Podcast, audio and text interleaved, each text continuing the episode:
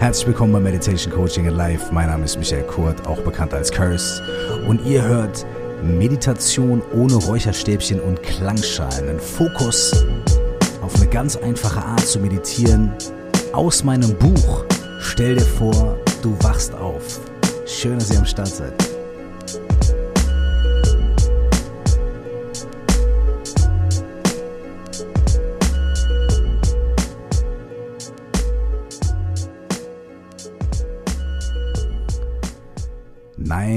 Ich habe überhaupt nichts gegen Räucherstäbchen. Im Gegenteil, ich finde Räucherstäbchen fantastisch.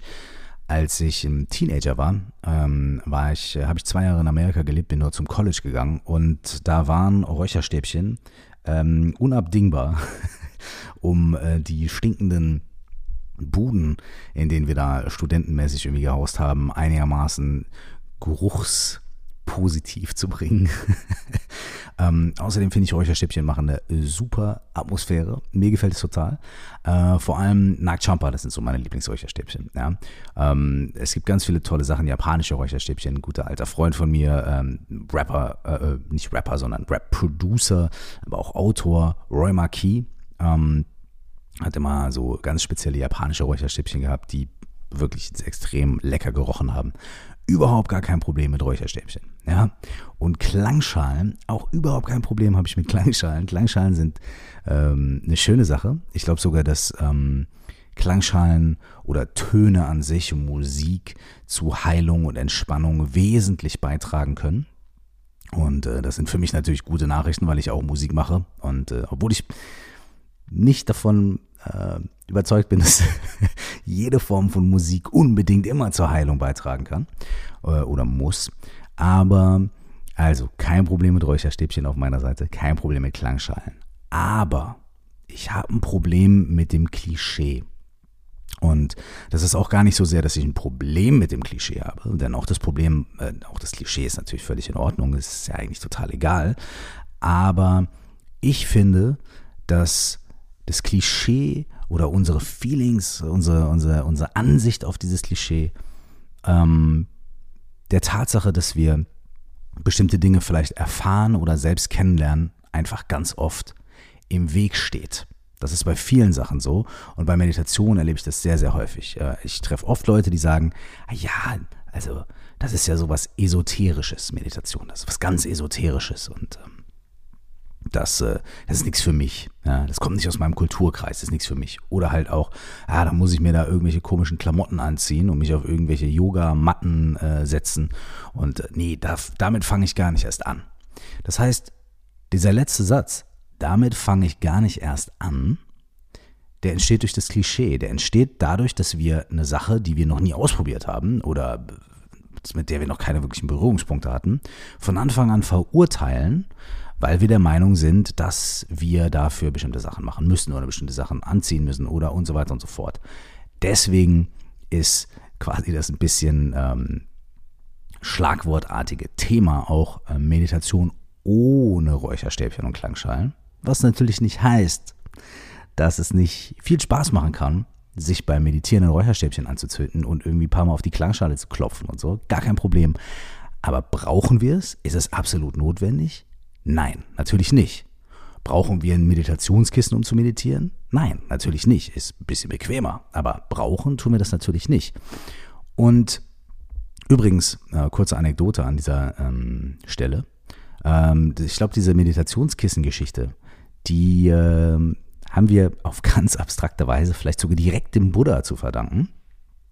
Meditationskissen äh, ist tatsächlich nicht irgendwas, glaube ich, also leite ich mir aus dieser Story her, ähm, was so eine Grundvoraussetzung ist oder sowas, äh, sondern das ist einfach was, was uns dabei helfen soll, das Meditieren bequemer und leichter zu machen. Denn es gibt so eine Story vom Buddha, nachdem er jahrelang sich in Askese geübt hatte und wirklich Yogi ähm, Sachen gemacht hat, die weit über Vinyasa Yoga hinausgehen. Also hat, hat äh, jahrelang mit äh, ganz extrem äh, krassen Yogis studiert, äh, ganz viel gelernt und hat wirklich auch ähm, ganz intensive asketische Übungen gemacht. Ähm, die bis äh, wirklich zur, zum, zum, zum, fast zur Selbstaufgabe, zur körperlichen Selbstkasteiung geführt haben. Ne? Ist wirklich in die Extreme gegangen. Und ist dann irgendwann los, weil er gemerkt hat, hm, vielleicht komme ich auf dem Weg nicht ultimativ weiter, ich muss was anderes ausprobieren. Und dann hat er sich irgendwo hingesetzt und dann saß er halt auf dem Boden und auf den Steinen und auf Wurzeln von Bäumen und hat wirklich gesagt, mir ist das egal und auch wenn es weh tut, ich bleibe hier sitzen, bis ich erleuchtet bin. Und auch dann in dieser unbequemen Haltung, also auch in dieser mehr oder weniger körperlichen Selbstkasteiung hat er gesessen. Und irgendwann ist er auch da aufgestanden, weil er gesagt hat, weißt du was, ich glaube, ich trinke mal einen Chai, ich glaube, ich esse mal ein bisschen Reis und ein bisschen Gemüse und dann setze ich mich wieder hin. Und als er sich dann wieder hingesetzt hat, hat er sich so aus Gräsern so eine Art Sitzkissen gemacht und hat sich hingesetzt, weil er gesagt hat, weißt du was, ich weiß nicht, ob ich überhaupt erleuchtet werde äh, und ich weiß auch nicht, wie lange ich hier sitzen werde, deswegen kann ich es mir ja auch bequem machen. Also hat er sich sein eigenes Sitzkissen gebastelt und draufgesetzt. Und erst als er, und das ist äh, so eine sehr interessante Sache in der Geschichte von Buddha, erst als er sich sein bequemes Sitzkissen gemacht hat und zwischendurch auch mal was gegessen und getrunken hat und sich ein bisschen locker gemacht hat und aus dieser inneren Anspannung, ich muss jetzt hier und auf Teufel komm raus, rausgekommen ist. Also als zu seiner hundertprozentigen, ähm, ähm, seinem hundertprozentigen Einsatz für sein Ziel auch noch ein Stück Entspannung und vor allem ein bisschen so das Loslassen seines Ziels gekommen ist. Da ist es passiert. Da hat der Buddha dann äh, begonnen, das zu erfahren, was man allgemeinhin als Erleuchtung bezeichnet. Sehr interessant meiner Meinung nach. Das heißt also, ist ein Meditationskissen unbedingt wichtig? Nö, aber es kann ganz gut dabei helfen, wenn wir uns entspannen und locker machen, wenn wir meditieren. Also das Ganze funktioniert natürlich auch mit Sofakissen und sonstigen Geschichten. Allerdings ist es auch wieder ganz wichtig, dass wir uns nicht zu sehr locker machen und entspannen, also nicht einfach nur rumchillen, sondern so eine gute Balance dazwischen finden. Ich würde gern heute ein bisschen über Meditation vorlesen und zwar aus meinem Buch Stell dir vor, du wachst auf. Äh, während ich diesen Podcast aufnehme, ist mein Buch gerade seit ein, zwei Tagen erschienen, also wirklich druckfrisch. Ich halte es hier gerade in der Hand und rasche mal so ein bisschen in der Mitte. Ähm, ich bin wahnsinnig begeistert davon, äh, dass das äh, so ist, denn ich ähm, kann es kaum glauben. Äh, ich liebe Bücher. Ich habe zu Hause mehrere Regale voll mit Büchern und ich habe bewahre Bücher auf, die ich vor Jahren schon gelesen habe, lese sie immer wieder. Manche Bücher von mir sehen aus, als würde ich damit Tennis spielen in meiner Wohnung jeden Tag, weil die halt einfach komplett zerlesen, zerfleddert sind und so weiter. Ich nehme dann Tesafilm und äh, füge die wieder zusammen und äh, freue mich, dass ich die habe. Ich schlage ganz viele Bücher auf, die sind total vollgeschrieben mit Bleistift oder verschiedenen farbigen Markern und Kugelschreibern und so weiter. Das ist total interessant, weil es auch immer so ein bisschen meiner persönlichen Historie mir dann zeigt. Das sind wie so unerwartete Tagebücher. Ich denke mir, oh, ich habe vor 20 Jahren dieses eine Buch gelesen, das schlage ich jetzt mal auf. Dann schlage ich das auf und äh, da sind lauter Markierungen drin und lauter Sätze und lauter Bemerkungen und irgendwie tauche ich ein Stück in meine Vergangenheit ein. Also, ich liebe Bücher und hm, deswegen selber ein Buch zu schreiben war ein mega interessanter und herausfordernder Prozess. Mein lieber Scholli. Und äh, dieses Buch jetzt in Händen zu halten, ne, das ist echt total abgefahren. Auf der anderen Seite ist es auch ein bisschen scary, denn ähm, wenn ich so einen Podcast mache, dann erzähle ich was. Und wenn ich mich irgendwie verhasple oder wenn ich merke irgendwie so, ah, das war doch nicht so jetzt 100 Prozent, dann habe ich ja immer noch auch die Möglichkeit, eine Woche später das Ganze dann wieder auszugleichen oder einen Disclaimer zu machen und zu sagen, hey, letztes Mal habe ich gesagt, äh, so und so und so, ist grün, stimmt gar nicht, ist eigentlich blau, habe ich mich vertan. Aber beim Buchschreiben, ähm, da ist das irgendwann gedruckt und dann ist das da und äh, das ist schon eine ganz andere Angelegenheit. Natürlich kann ich immer noch, wenn mich jemand anspricht und sagt, du hast auf Seite 100, weiß ich nicht, 117,5 äh, das und das geschrieben, stimmt gar nicht. Kann ich natürlich auch immer sagen, ja, hast recht. Habe ich nochmal drüber nachgedacht. Stimmt nicht, aber trotzdem ist es schon eine andere Sache. Und dann kommt dazu, dass ich ähm, dieses Buch auch noch als Hörbuch äh, eingesprochen habe, was auch wieder eine mega interessante Erfahrung war. Denn ja, ich liebe auch Hörbücher und ich wollte auch schon immer mal ein Hörbuch machen. Ist sogar so, dass ich mich früher mal ins Studio gesetzt habe, irgendwie mal an einem freien Tag, mit einem Kumpel von mir in Köln und äh, ein Kapitel oder zwei von meinem Lieblingsbuch oder einem meiner Lieblingsbücher von Toni Morrison, Menschenkind heißt es, eingelesen habe und dann mit dieser Hörprobe auf die Buchmesse gegangen bin. Ich glaube, es war entweder Leipzig oder Frankfurt. Also ich war auf jeden Fall auf der Buchmesse, bin über das Ding gelaufen, bin zu den ganzen Verlagen oder Hörbuchverlagen hin und habe gesagt, hier, ich will mich bewerben bei euch als Hörbuchsprecher. Und habe dann eine CD von mir auch mitgegeben, irgendwie so, ich glaube damals war es Sinnflut oder ich bin mir nicht ganz sicher. Und ich habe mir halt überall eine harte Abfuhr geholt. Ne? Die haben mich alle angeguckt, als wollte ich denen, äh, weiß ich nicht, äh, äh, Heroin verkaufen oder sowas. Die waren alle so, äh, haben sich gescheut davor, irgendwie eine CD anzunehmen. Und ich habe mir gedacht, ey, was geht ab bei euch? Ist doch ganz normal. Nehmt doch mein Demo. Check out my Demo-Tape. Was geht ab bei euch? Und es war aber so, hm, nee, und wir nehmen nur ganz ausgebildete, professionelle Sprecher und das geht nicht. Und ähm, das war sehr seltsam. Und jetzt habe ich das System ausgetrickst, indem ich mein eigenes Buch geschrieben habe, was ich dann natürlich selber eingelesen habe. Ähm, und äh, auch das war für mich echt äh, eine interessante und coole Erfahrung. Also, das Buch ist draußen, ähm, das Hörbuch ist draußen. Und ich würde euch gerne heute ein bisschen was vorlesen aus dem Kapitel über Meditation. Noch ganz kurz, wovon handelt das Buch überhaupt? Also, erstmal Punkt 1. Das Buch heißt Stell dir vor, du wachst auf. Und das ist tatsächlich ähm, aus einer Podcast-Folge entstanden, dieser Titel. Äh, in dieser Folge geht es darum, ähm, dass das Leben in bestimmten Traditionen, zum Beispiel auch in der tibetisch-buddhistischen Tradition, manchmal so angesehen wird, als wäre es traumähnlich. Also wenn wir das Leben ähm, ja, auf eine bestimmte Art und Weise sehen können, äh, wie ähnlich wie ein Traum, dann haben wir die Möglichkeit, aus diesem Traum eventuell auch irgendwann aufzuwachen. Ja? Und das fand ich ganz interessant, weil in dem Buch geht es um die 4O plus X Methode. Und in der 4O plus X Methode geht es nicht wirklich um Erleuchtung, sondern es geht darum, wie stehen wir morgens auf? Wie wachen wir auf? Was ist das Erste, was wir morgens tun, wenn wir aufwachen? Ähm, 4O plus X besteht aus fünf Bestandteilen.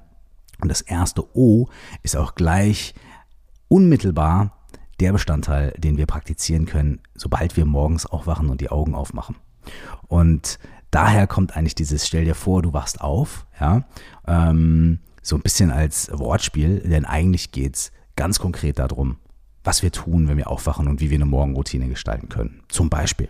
Oder wie wir aber auch diese Dinge aus der Morgenroutine als einzelne Module in unseren Tag bringen können. Es geht um fünf Bestandteile. Das erste O ist offener Raum. Es geht darum, ähm, was wir machen, wenn wir die Augen aufmachen, dass wir äh, die Möglichkeit haben, ähm, uns ja ohne uns extra Zeit zu nehmen, etwas für uns zu tun. Nicht dadurch, dass wir was Zusätzliches machen, also zusätzlich was leisten müssen, sondern dadurch, dass wir einfach was weglassen. Und in diesem Fall ist es für einen bestimmten Zeitraum die digitale Medienwelt. Also wir beginnen den Tag mit einer Art Digital Detox. Und wenn ihr so ähnlich seid wie ich, dann ist das gar nicht so leicht. Denn der Wecker ist im Telefon und äh, wir sind es gewohnt, sofort unsere E-Mails zu checken oder Facebook, Instagram anzuschauen und so. Aber es gibt sehr, sehr gute Gründe dafür, das nicht zu tun. Ähm, und die schauen wir uns ein bisschen an in dem ersten O. Und ähm, dann kommen wir beim zweiten O an. Das zweite O ist die praktizierte und wirklich aktiv geübte Dankbarkeit, was auch nochmal ganz anders ist, als einfach nur sich dankbar zu fühlen oder dankbar zu sein. Das dritte O ist die Meditation, das kommt von Om und genau aus dem Kapitel werde ich jetzt gleich noch ein paar Sachen vorlesen.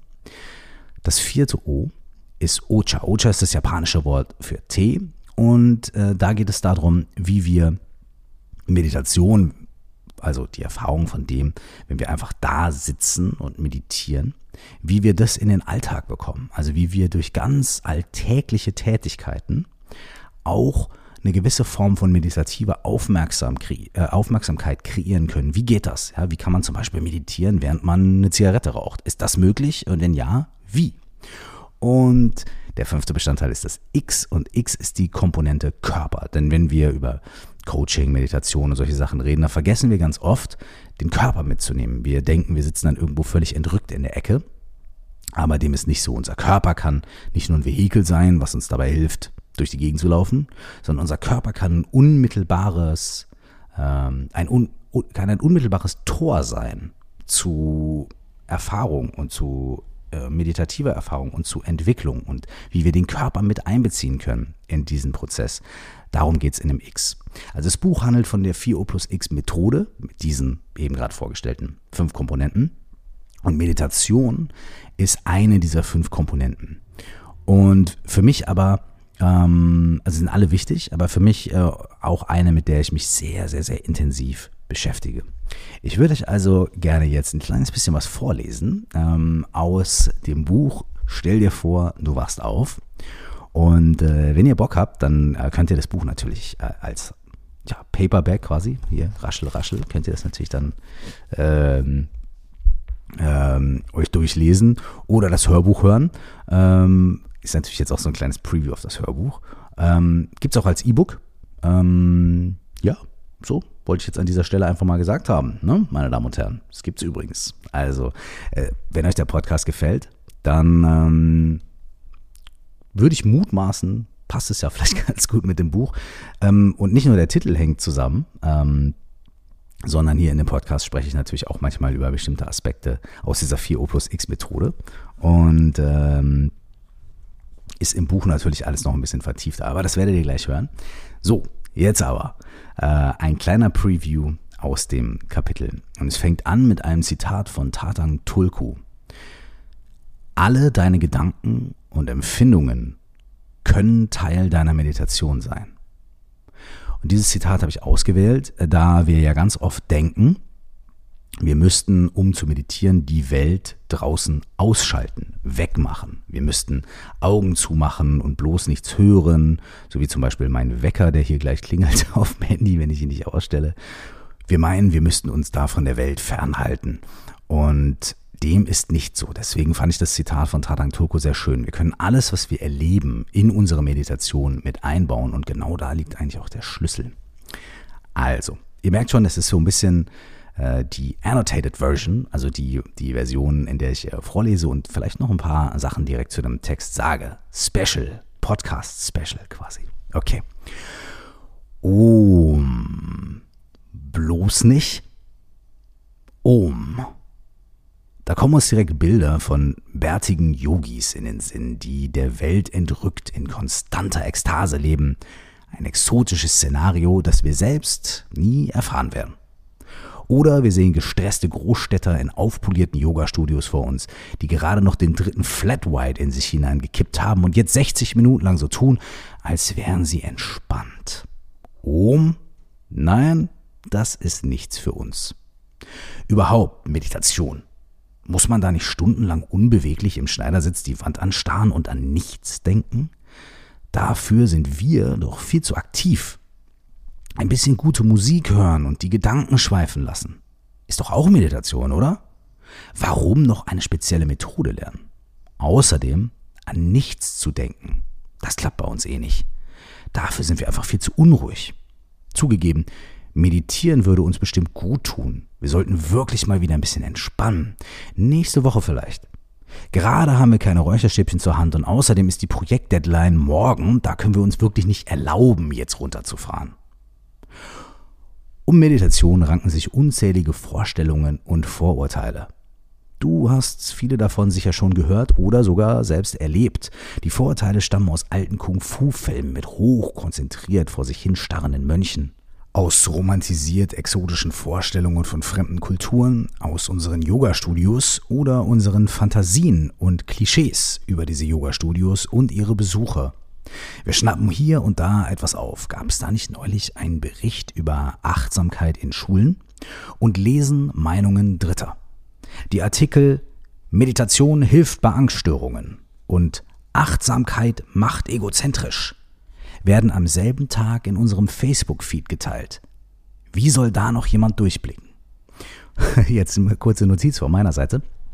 Ähm, das war tatsächlich so. An einem Tag ähm, haben äh, Leute in meinem Facebook-Feed äh, zwei Artikel geteilt äh, von verschiedenen Seiten, äh, die auch beide äh, oft geteilt wurden. Der eine war ein Artikel darüber, wie an verschiedenen Schulen in England ähm, äh, Meditation praktiziert wird und wie das zu messbarer Veränderung des Schulalltags geführt hat, wie die Kinder anders miteinander umgehen, wie der Unterricht anders ist, wie auch auf dem Pausenhof die Kinder anders äh, sind. Das ist so ein Pilotprojekt, ähm, was an mehreren Schulen stattgefunden hat und was dann quasi das Ergebnis dieses Projektes war, hey, das müssen wir an vielen Schulen machen und so weiter. Das war ein BBC-Bericht.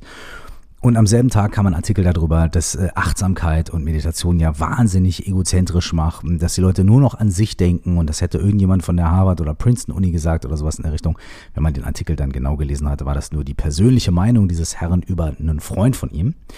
Aber es wurde halt unter diesem Schlagwort geteilt, äh, Meditation oder Achtsamkeit macht egozentrisch. Und die beiden Artikel, also die ganz andere Überschriften hatten und beide irgendwie äh, äh, Wissenschaft vorgaukelten oder beziehungsweise im Titel trugen und so, die kamen am selben Tag. Naja, und dann fragt man sich natürlich, wenn man die nur liest, hm, wie jetzt, was sind da jetzt dran und was nicht. Anyways, das nur so als kurze Anekdote am Rande. Ähm, weiter geht's im Text im wahrsten Sinne des Wortes. Dabei ist Meditation, der dritte Baustein von 4O plus X, erstaunlicherweise erst einmal völlig neutral. Sie ist etwas absolut Bodenständiges. Sie ist kein Dogma. Sie hat keine exotische Identität. Sie ist das Gegenteil von fremd, da sie sich mit einer ganz konkreten Sache beschäftigt, mit uns selbst, mit unserem eigenen Geist, mit unserer eigenen Situation. Mit Meditation meinen wir etwas sehr Grundsätzliches und Einfaches, das nicht an irgendeine bestimmte Kultur gebunden ist, schreibt demnach auch Chögyam Trungpa in das Buch vom meditativen Leben. Trungpa Rinpoche, das Wort Rinpoche bedeutet kostbar und ist ein tibetischer Ehrentitel für besondere spirituelle Lehrer, floh in den 60er Jahren vor der chinesischen Kulturrevolution aus Tibet und kam über Indien nach Schottland. Zusammen mit Chime Rinpoche und Akong Rinpoche, zwei weiteren, äh, war er einer der ersten drei tibetischen Lamas, also spirituelle Lehrer, die in einem westlichen Land gelebt haben. Sie leisteten große Pionierarbeit, die buddhistischen Methoden einem europäischen Publikum nahezubringen. In den von Hippies und Revolutionsgeist geprägten 60ern muss die Jungs-WG dieser drei Lamas in ihren traditionellen Roben eine Wahnsinnssache gewesen sein. Weiter geht's äh, mit Tumpa. Wir sprechen von einer sehr grundlegenden Handlung. Auf dem Boden zu sitzen, eine gute Haltung einzunehmen, und einen Sinn für unseren Platz auf dieser Welt zu entwickeln, dafür an Ort und Stelle zu sein, schreibt Trungpa Rinpoche. Wenn wir uns hinsetzen und atmen, können wir uns selbst erleben, so wie wir sind. Wir beginnen ein Gefühl für unseren Platz auf dieser Erde zu entwickeln. Dafür müssen wir weder mit aller Macht versuchen, unsere Gedanken abzuschalten, noch in einer besonderen Position ausharren. Natürlich, es gibt in den verschiedenen meditativen Traditionen spezielle Arten des Sitzens. Doch sie wurden entwickelt, um uns die Meditation so zugänglich wie möglich zu machen. Spezifische Meditationshaltungen wie zum Beispiel die sieben Gesten, kleine äh, Randnotiz von mir, es gibt eine Podcast-Folge über die sieben Gesten, ja, ähm, wenn ihr Interesse daran habt. Check it out. Also, wie zum Beispiel die sieben Gesten, von denen wir gleich noch sprechen werden, oder in diesem Fall, von denen wir vorher schon gesprochen haben dienen immer der Entspannung, nicht der Anspannung. Um zu meditieren, muss man genau genommen noch nicht einmal im Schneidersitz sitzen. Wer mag, setzt sich einfach auf einen Stuhl. Genauso wenig benötigen wir, um unseren Platz auf der Erde einzunehmen, exotische Gegenstände, Rituale oder Hilfsmittel wie Räucherstäbchen, Weltmusik, was ist das überhaupt? Buddha-Statuen oder Klangschalen. Diese Dinge sind je nach persönlicher Vorliebe natürlich nicht hinderlich, können uns im Gegenteil sogar dabei helfen, in eine bestimmte Stimmung zu kommen, in der uns das Meditieren leichter fällt. Alles gut, aber sie sind eben keine Voraussetzung dafür. Viele Dinge, die wir mit Meditation assoziieren, sind eher kulturell bedingt als spirituell oder praktisch. In ein weiterer Fun Fact an dieser Stelle. Klangschalen gab es anscheinend früher in Tibet gar nicht. Songsa Khyentse Rinpoche, ein hoher tibetischer Lama, Autor und Filmregisseur, unter anderem The Cup, sehr zu empfehlen. Und kleine Randnotiz von mir, äh, auch über Songsa Kenze und einige Sachen von ihm habe ich in diesem Podcast schon öfter berichtet. Ähm, der erzählt, wie ein geschäftiger Händler wohl einmal damit begonnen hat, Klangschalen unter diesem Etikett auf Märkten zu verkaufen. Aufgrund ihres großen Erfolges sind sie seitdem auch in Tibet erhältlich. Für die Meditation werden sie allerdings nicht zwingend gebraucht. Ich persönlich mag ihren Klang trotzdem. Mach dich mit dir selbst bekannt. Unsere geistige Aktivität beeinflusst direkt unser Wohlbefinden. Das können wir in der Praxis des offenen Raumes, also der ersten Komponente von 4O plus X, und der Dankbarkeit, der zweiten Komponente von 4O plus X, sehen und spüren. Äußere Einflüsse und innere Filter interagieren konstant miteinander und gestalten unsere Wahrnehmung. Die Bühne, auf der das Schauspiel von Emotionen, Impulsen, Erinnerungen und Präferenzen stattfindet, ist unser Geist. Das, was auf dieser Bühne geschieht, ist unsere Realität. Technischer ausgedrückt ist der Geist das System, in dem unsere mentalen Aktivitäten zusammenlaufen und miteinander agieren. Um dieses System und seine Wirkweisen besser zu verstehen, ist es hilfreich, es sich genau anzuschauen. Die wahrscheinlich älteste Methode zur Betrachtung unseres eigenen Geistes ist die Praxis der Meditation. Meditation ist nicht Religion und nicht Philosophie. Was ist sie dann? Das Wort Meditation zu definieren ist nicht so leicht, denn zu meditieren hat weniger mit starren Definitionen oder Konzepten zu tun, als vielmehr mit Offenheit, Flexibilität und Bewegung und gleichzeitig mit Präzision. Das, was wir unter dem Wort Meditation verstehen, ist nicht mit einem einzigen Begriff zu fassen. Man sagt, es gebe in den zwei großen Eskimo-Sprachen Inuit und Yupik weit über 40 Worte für Schnee. Jedes einzelne davon beschreibt präzise eine bestimmte Art von Schnee, dessen Beschaffenheit und Eigenarten. Eine Unterhaltung über Schnee kann auf Inuit also sehr exakt und voller Nuancen geführt werden. Für das Wort Eis gibt es dort sogar noch mehr, noch differenziertere Begriffe. Ähnlich ist es im Sanskrit oder im Tibetischen mit den verschiedenen Worten für Geist und Meditation. Sakyong Mipam, Oberhaupt der Shambhala-Tradition des tibetischen Buddhismus und der Sohn von Chogyam Trungpa, von dem wir eben schon Zitate gehört haben, verwendet das tibetische Wort Gom, wenn er die Grundlagen der Meditation erklärt. Gom bedeutet so viel wie sich mit etwas bekannt machen. Das, womit wir uns in der Meditation bekannt machen, ist die Natur unseres Geistes. Um eine etwas allgemein gehaltene, aber dennoch nützliche Definition zu verwenden, können wir also sagen, Meditation besteht darin, dass wir uns mit den Vorgängen, Bewegungen, Eindrücken und Eigenschaften unseres eigenen Geistes bekannt machen. Durch die Praxis der Meditation können wir Bewusstheit für das entwickeln, was sonst meist auf einer unbewussten Ebene abläuft. Unsere Gedanken, unsere Gefühle, unsere Emotionen, Muster und Reaktionen. Im Alltag reflektieren wir häufig nicht, warum wir in einer bestimmten Situation diese oder jene Sache gesagt, warum wir emotional auf die eine oder andere Art reagiert haben. Zwar schießen uns für ein bestimmtes Verhalten scheinbar plausible Erklärungen in den Kopf, wir sind schließlich reflektierte Menschen und können logisch begründen, warum wir sauer geworden sind, als wir länger als zehn Minuten für einen Kaffee anstehen mussten.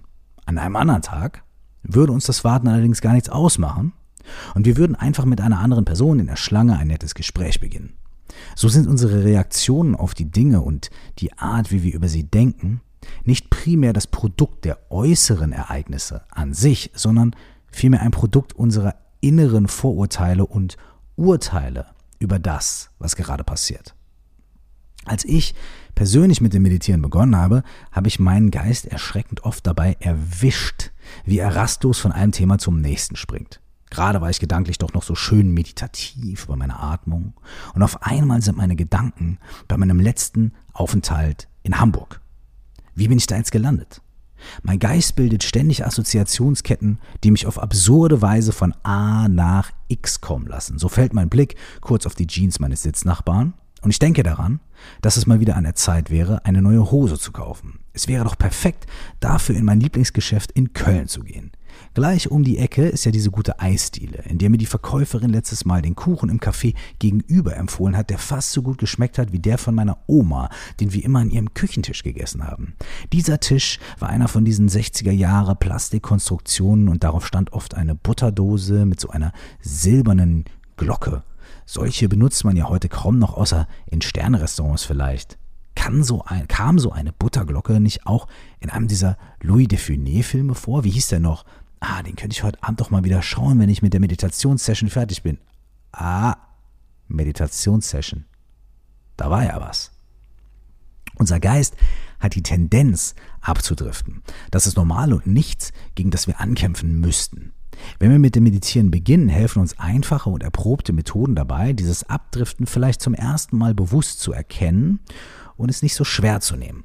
Wir können lernen, entspannt damit umzugehen und sanft zu uns selbst zu werden. Auch wenn wir dabei Wertungen, negativen Selbstbildern oder aggressiven Gedanken begegnen sollten. Für den Moment darf das so sein. Alles keine große Sache. Im Gegensatz zum Klischee der glückselig vor sich hin meditierenden Grinsemönche geht es beim Meditieren also nicht darum, sich von unerwünschten Gedanken zu reinigen oder möglichst viel Positives zu denken. Es geht erstmal um Gom, darum, dass wir uns mit uns selbst bekannt machen in all unseren Facetten. Liegen oder sitzen? Wie können wir damit beginnen, unseren Platz auf der Erde einzunehmen? Spontan würden einige sicherlich am liebsten im Liegen meditieren, weil sie es aus der Ruheposition im Yoga, dem Shavasana, kennen oder weil sie meinen, so besser entspannen zu können. Einige buddhistische Traditionen sehen das auch durchaus vor. Interessanterweise ist die Meditation im Liegen allerdings eher eine Technik für Fortgeschrittene. Denn unser Körper ist es gewohnt, in den Ruhe- oder Schlafmodus zu schalten, sobald wir uns hinlegen. Eine geführte Trance oder Übungen wie autogenes Training funktionieren im Liegen sehr gut.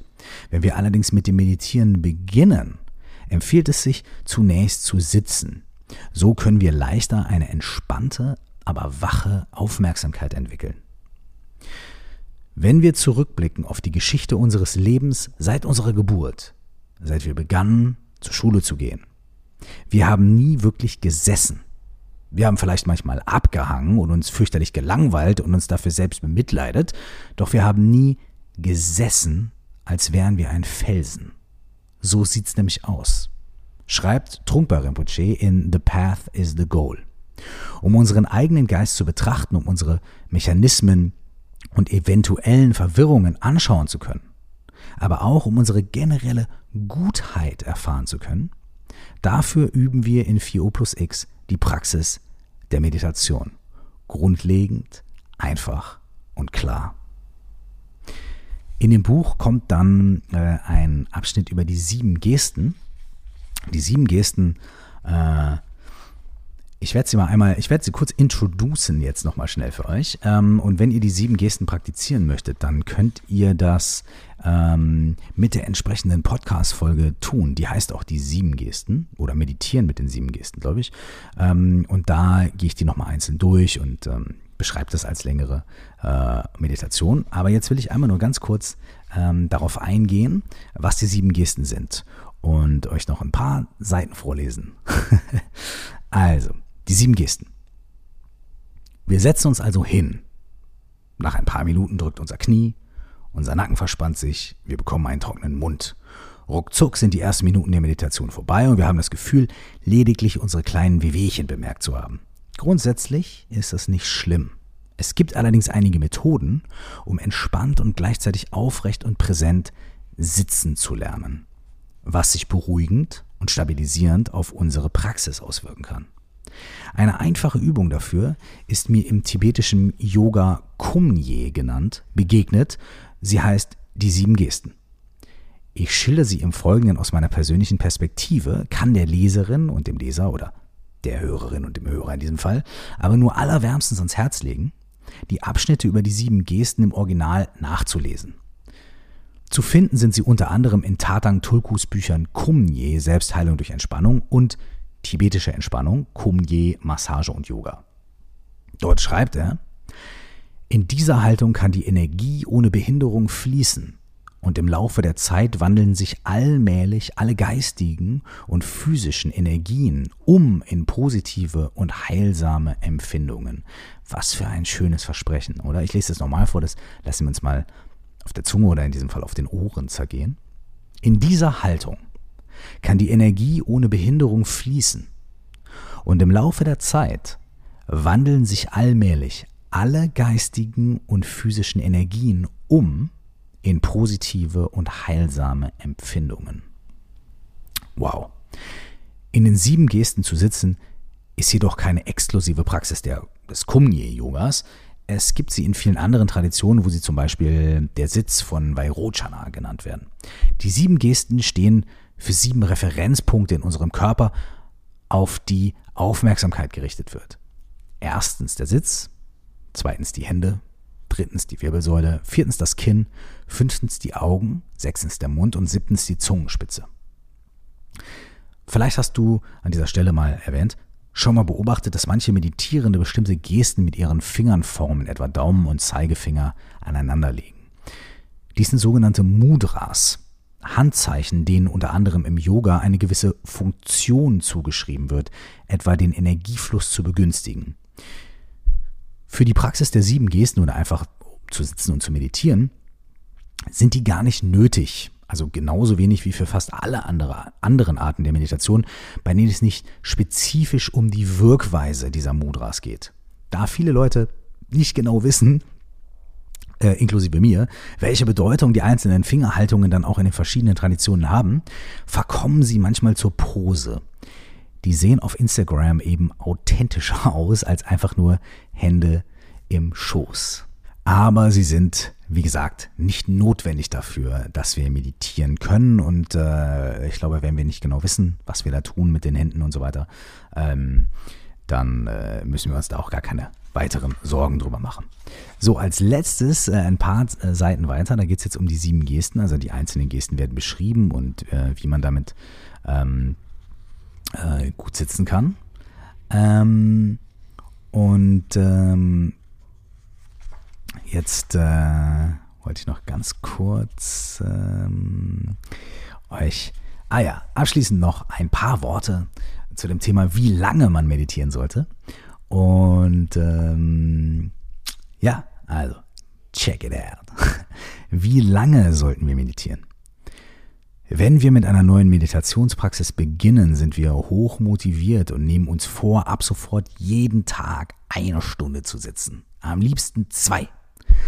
Das ist ein nobles Vorhaben, scheitert aber nicht selten an der Realität. Deshalb ist es praktischer, zunächst kurze Meditationseinheiten einzuplanen. So können wir uns an die Methoden und Übungen gewöhnen. Drei, fünf oder sieben Minuten sind zu Beginn völlig ausreichend. Mehrere regelmäßige kurze Meditationssessions sind hilfreicher als wenige längere. Hast du dich mit einer Methode vertraut gemacht und merkst, dass sie dir gut tut, kannst du die Meditationsdauer von sieben Minuten auf zum Beispiel acht Minuten erhöhen. Ja, dann schaust du einfach, was passiert. Wenn du merkst, dass du dich mit der Minutenzahl übernommen hast, reduzierst du sie einfach wieder. Das Wichtigste ist, überhaupt zu praktizieren. Räum dafür so viele Hindernisse wie möglich aus dem Weg. Eins der größten ist tatsächlich der gefühlte Zeitmangel. Dann meditiere halt drei Minuten. Ja, drei Minuten sind einmal gründlich Zähne putzen. Das lässt sich auch im geschäftigsten Tag einrichten. Der Dalai Lama hat mal gesagt, ein Mensch, der glaube, keine 30 Minuten am Tag Zeit für Meditation zu finden, sollte unbedingt 60 Minuten meditieren. Da es bei der Meditation aber nicht darum geht, einen sportlichen Wettkampf auszutragen und in einer vorgegebenen Zeit ein bestimmtes definiertes Ziel zu erreichen, kannst du einfach experimentieren. Dennoch solltest du für eine Weile bei der festgelegten Dauer bleiben, damit sich die Wirkung entfalten kann. So, das war jetzt mal ein kleines bisschen aus meinem Buch Stell dir vor, du wachst auf, die 4U plus X Methode für mehr Präsenz und Klarheit im Leben. Ein sehr langer Titel. Ähm, das Buch ist draußen. Ähm, es gibt es in jeder gut sortierten Buchhandlung, sonst könnt ihr es auch bestellen. Ähm, das Ganze gibt es auch als E-Book und Hörbuch. Und das war jetzt mal so ein kleiner Ausschnitt aus dem Kapitel zu Meditation. Nächste Woche geht es hier in dem Podcast weiter mit einem neuen Thema. Ich weiß noch nicht genau, was es sein wird. Äh, ich lasse mich mal überraschen. Wenn ihr Feedback habt, dann schreibt gerne eine Mail an coaching at curse.de. Ähm, auf meiner Homepage www.curse.de gibt es in den nächsten Tagen äh, eine große Neuerung. Ihr findet dann dort in der Abteilung zu Meditation und Coaching und dem Buch ähm, einzelne Tools, äh, geführte Meditationen, die ihr euch anhören könnt und so weiter. Ähm, das äh, je nachdem, wann ihr diesen Podcast hört, müsst ihr vielleicht noch ein, zwei Tage warten oder es ist schon online, ne? je nachdem. Und wenn ihr möchtet, dann gibt es auch eine 4O plus X Facebook Gruppe, ähm, der ihr beitreten könnt. Da sind schon Leute drin, die 4O plus X und verschiedene Aspekte der Methode seit Monaten oder seit einem Jahr oder sowas schon praktizieren. Ähm, äh, die Leute tauschen sich aus, da werden immer auch so äh, die neuen Podcast-Folgen ein bisschen besprochen, ob Leute da irgendwelche Ideen oder Eingebungen haben. Also, wenn ihr möchtet, kommt zu uns, äh, kommt in die, in die Community sozusagen und äh, tauscht euch aus mit anderen Leuten, die sich auf demselben Weg befinden, inklusive mir natürlich. Vielen Dank, dass ihr heute am Start wart. Danke fürs Zuhören. Um, und dieses Mal auch danke, dass ihr mir zugehört habt, während ich ein bisschen vorgelesen habe. Ja? Äh, das Buch ist da. Stell dir vor, du warst auf in allen Formaten. Ende der Werbung jetzt. ich wünsche euch nur das Allerbeste. Großartige, fantastische. Ähm, nehmt euch ein bisschen Zeit zu meditieren. Äh, praktiziert GOM. Macht euch bekannt mit euch selbst und eurem eigenen Geist und macht euch dabei locker und habt Spaß und genießt es und äh, seid aufmerksam. Vielen Dank und wir hören uns nächste Woche wieder. Und bis dahin nur das aller, allerbeste.